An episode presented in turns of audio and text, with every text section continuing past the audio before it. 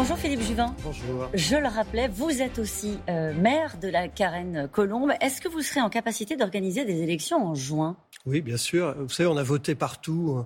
Les Américains ont élu leur président, les, Hollandais ont voté, les Portugais ont voté. Tout le monde a bien compris la manip. La Ah manip, c'est que la majorité a peur de se prendre une, une tôle monumentale aux élections régionales, donc ils essayent de repousser les choses. Certains maires, comme Arnaud Robinet, ce matin, maire de Reims dans l'Ibé, dit techniquement euh, c'est compliqué. Euh, Christian Estrosi dit euh, qu'on pourra organiser ces élections quand tout le monde sera vacciné, c'est-à-dire à la rentrée. Donc Ils sont va... dans la manip, eux? Donc ça signifie qu'on va réouvrir la société mi-avril, euh, mi-mai, pardon, Ouais, parce que mi-mai.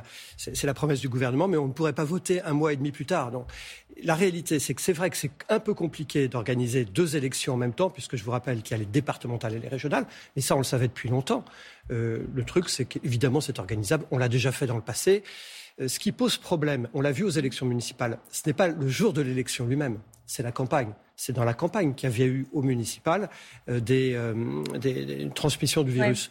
Aujourd'hui, dès lors qu'on commence à vacciner et qu'on va faire attention, le jour de l'élection n'est pas un problème lui-même. Ça n'avait pas de sens de consulter les maires, ce qu'on- ce qu'a voulu faire le- l'exécutif Si, bien entendu, mais ce qui est très surprenant, c'est que mardi, il y a euh, un débat à l'Assemblée nationale Ouais. et jeudi au Sénat. Et comme par hasard, en catastrophe, le vendredi, coup de fil du ministère de l'Intérieur à toutes les préfectures en disant vite, vite, vite, demandez aux maires avant lundi 11h leurs sentiments. En fait, euh, manifestement, le gouvernement essaye de trouver des arguments euh, venant de, jouant de la, la crainte d'un certain nombre de maires euh, d'organiser les choses pour, euh, pour trouver des alibis, pour, pour noyer la discussion parlementaire. Donc non, moi je pense que les élections doivent avoir lieu. À partir du moment, encore une fois, où on vote ailleurs, partout dans le monde, où Mhm. la société va être réouverte un mois avant, je vois pas pourquoi on pourrait pas voter. Enfin, c'est quand même C'est au gouvernement de prendre ses responsabilités. C'est Ah, ça de que vous dites. Parce que le Conseil scientifique a dit débrouillez-vous, nous on Oui, donne un avis euh, scientifique. C'est à l'exécutif de, tran- de trancher. Mais d'abord, le Conseil scientifique a bien fait. Ce n'est pas au Conseil scientifique de prendre des décisions politiques. Ils éclairent le politique avec des avis scientifiques. Et puis, franchement, le Conseil scientifique s'est tellement fait malmener par le pouvoir euh, sur un certain nombre de choses qu'ils ont eu raison de dire écoutez, c'est pas mon affaire. Moi, je vous ai donné des données scientifiques. À vous de jouer. Il y a les régionales et puis il y a aussi la présidentielle. Euh, Je rappelle que vous êtes euh, LR, hein, parce que c'est vrai qu'on vous voit sou- souvent avec votre casquette et on va y venir de chef des urgences de l'hôpital de Georges Pompidou. Mais juste un mot quand même sur Xavier Bertrand qui ce matin, euh, dans Les Échos, poursuit sa campagne pour la présidentielle, dit qu'il veut baisser de moitié les impôts de production pour améliorer la compétitivité et réindustrialiser euh, le pays. Vous êtes d'accord avec ça? Oui, absolument. Les, les impôts de production, c'est euh, probablement ce qui pèse le plus lourd dans la compétitivité entre les entreprises françaises et, et allemandes. Il y a probablement une différence de 100 milliards d'euros que payent en plus les Français par rapport à les Allemands. Le sac est très lourd à porter. Il a raison. Ce sont des. Et il a raison de faire des- campagne pour la présidentielle maintenant? Mais bien entendu, euh, je veux dire, euh, la présidentielle, c'est un moment démocratique. Il faut qu'il y ait un échange d'idées. Et Xavier Bertrand apportera des idées au débat. C'est une très bonne Il chose. n'y aura pas de primaire du coup. Euh, par- Pardon, je veux, moi, qu'il y ait une primaire. Ah. Pourquoi? Parce que la primaire, ça a deux intérêts.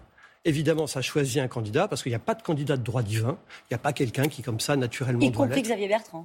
Bien entendu, mais j'imagine que lui-même ne l'a pas euh, suggéré.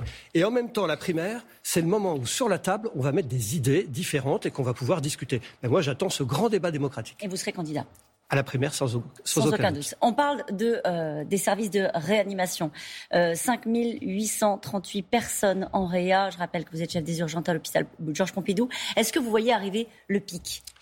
Est-ce qu'on y est? Alors, ce qui est certain, c'est que tous les jours, il y a plus de malades en réanimation. Et euh, un des sujets évidemment fondamentaux de Mhm. cette affaire, c'est qu'on a un système hospitalier qui est trop petit. Et donc, on n'a plus de lits de réanimation. Je crois qu'hier, dans mon hôpital, hier soir, dimanche, il n'y avait plus qu'un seul lit de libre en réanimation. Donc, quel est le problème majeur de cette épidémie à l'époque où nous sommes là? Le problème majeur, la vaccination mise à part, c'est que nous n'avons pas suffisamment de capacité pour être certains de pouvoir soigner tout le monde. Le Donc, président a dit qu'on passerait à 10 000 lits de réanimation. Est-ce que vous les voyez arriver? Il y a une mobilisation de personnel, réservistes, etc. Ben, ça fait un an que je demande qu'on ouvre des lits de réanimation. Oui. Pendant des mois, on m'a expliqué euh, d'une manière un peu hautaine que je n'y connaissais rien et qu'on ne pouvait pas ouvrir les lits comme ça. Oui. Et puis là, en deux semaines, on nous dit on va en ouvrir 10 000. Bon, bah écoutez, euh, je- de toute façon, qui va les ouvrir? C'est nous. Donc évidemment, on va encore porter l'affaire.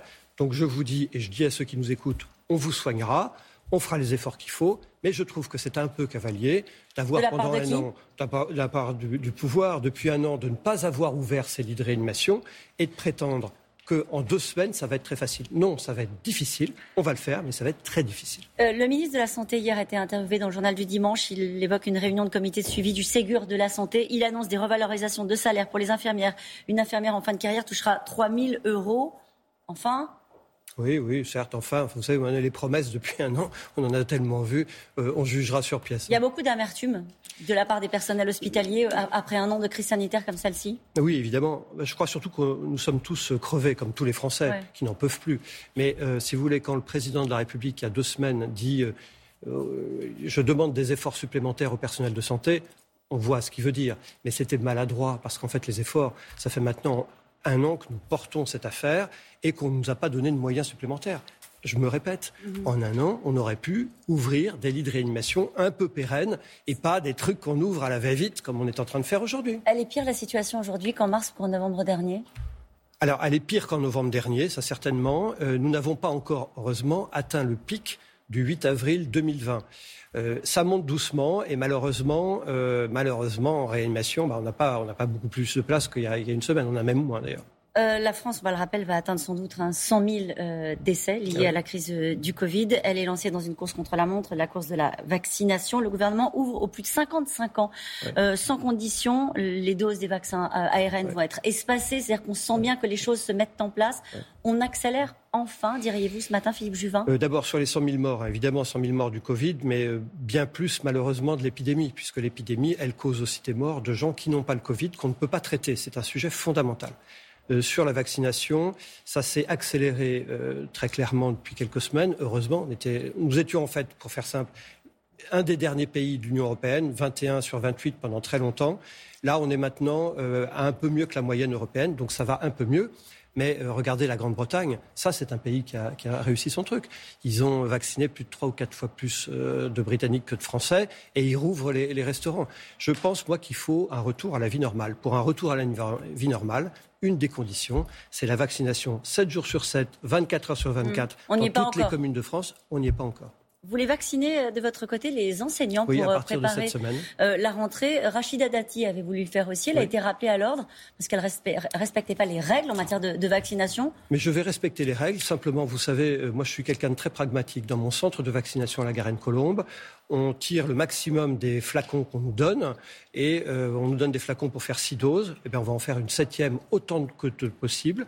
Et je sais par expérience qu'il y a un certain nombre d'annulations. Et eh bien, c'est sur ces septièmes doses, soyons pragmatiques, et ces annulations que j'espère en deux, trois semaines vacciner tous les enseignants du primaire et de, ma commune. Les autotests arrivent. Est-ce que c'est un ah, outil euh, qui va changer la donne? Ben Là aussi, écoutez, ça fait des, des, mois que je dis qu'il faut des autotests et je me souviens qu'Olivier Véran me disait que ça ne servait à rien. Les autotests, ça change la donne. Pourquoi? En Grande-Bretagne, tous les, tous les lycéens, tous les collégiens et tous les professeurs font deux tests, deux autotests par semaine chez eux. Ça leur est donné gratuitement. Ils sont positifs, ils restent à la maison. Ils sont négatifs, ils vont à l'école. Évidemment, il en faut, et il en faut pas seulement dans les pharmacies, il en faut dans la grande distribution. Le vrai sujet, c'est qu'on n'en a pas acheté euh, suffisamment, et le vrai sujet, c'est qu'on arrive après la bataille. Donc, il va nous en manquer là? Je crains, si vous voulez. Moi, ce que j'aimerais, c'est qu'on fasse comme en Grande-Bretagne, deux tests pour toute la population tous les jours, la population scolaire. Une toute dernière question, euh, pardonnez-moi Philippe Juvin, toute dernière question. Antoine Flao, qui est épidémiologiste euh, dans le JDD, disait hier qu'une stratégie qui repose sur la vaccination ne suffit pas. Alors nous, on se dit on va tous se faire vacciner puis c'est fini. Il, explique qu'il faut entrer désormais dans une autre stratégie, une stratégie de suppression du virus. il a raison. bien sûr, il faut retourner. Le, le but, c'est de retourner à la vie normale le plus vite possible vacciner massivement, ce qu'on ne fait pas encore, et deuxièmement, se donner les outils pour euh, identifier, parce qu'il y a un moment où on va déconfiner, j'espère, pour euh, identifier très rapidement les cas qui seront des cas résiduels pour pouvoir les traiter. Et puis le contrôle des frontières. Je vous rappelle qu'il y a un variant qui est très inquiétant, c'est le variant brésilien. Aujourd'hui, il y a plus de 1000 personnes chaque semaine qui arrivent du Brésil, comme ça, tranquillement. Et ça, c'est pas acceptable. Merci beaucoup, Philippe Juvin, d'avoir été notre invité ce matin. Merci.